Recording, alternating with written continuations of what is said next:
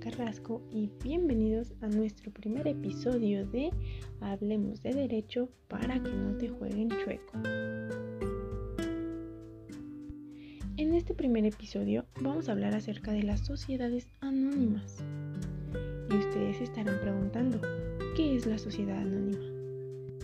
Las sociedades anónimas son una forma de organización de tipo capitalista muy utilizadas entre las grandes compañías, donde todo el capital se encuentra dividido en acciones.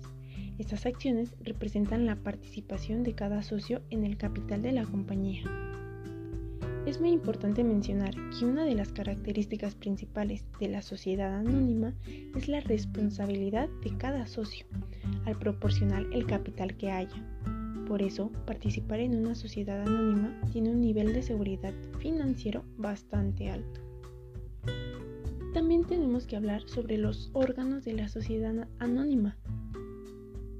Sí, como se escucha, órganos. Y el primero de estos es el órgano deliberante, que sería la cabeza, y esta es la asamblea de socios. El segundo sería el órgano de administración, que vienen siendo las manos y los pies, es el órgano ejecutor. Aquí se pueden ver administradores, ya sea individual o colectivo.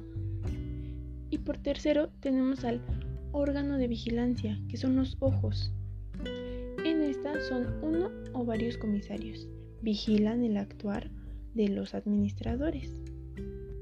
¿Recuerdas que hablamos hace poco de la asamblea de socios? Pues para tener la calidad de socio en una sociedad anónima, se debe ser titular por lo menos de una acción. Pero también está la Asamblea Constitutiva. Esta es aquella que da origen a la sociedad anónima.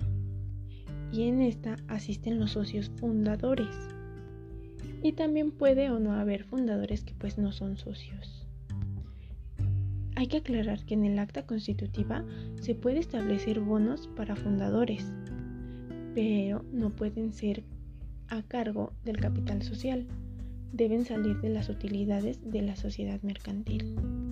Y por último tenemos a la asamblea ordinaria. Esta se debe celebrar por lo menos, por lo menos una vez al año. Y en ella los administradores convocan a las asambleas. Esta se celebra en los tres primeros meses del año social o ejercicio social. Aquí tenemos que tener en cuenta que los administradores presentan a los socios el balance, el balance general de la sociedad mercantil. También tenemos que aclarar que los socios deciden el destino de las utilidades y en su caso el reparto para los trabajadores. Y una vez entendido todo esto, nos queda por concluir que las sociedades anónimas son sociedades mercantiles y estas se rigen por lo general en el capítulo quinto de la Ley General de Sociedades Mercantiles de México. Y según el artículo 87 de esta misma ley, nos señala que se constituye bajo una denominación.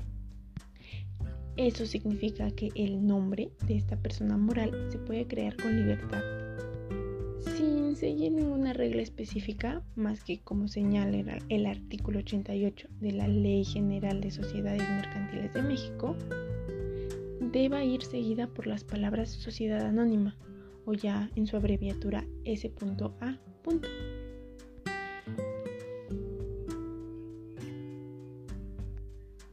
Muy bien amigos y amigas, espero esto les haya gustado. Este es el primer episodio no se pierdan los siguientes y esto es el final. Hasta luego, se despide, hablemos de derecho para que no te jueguen chueco.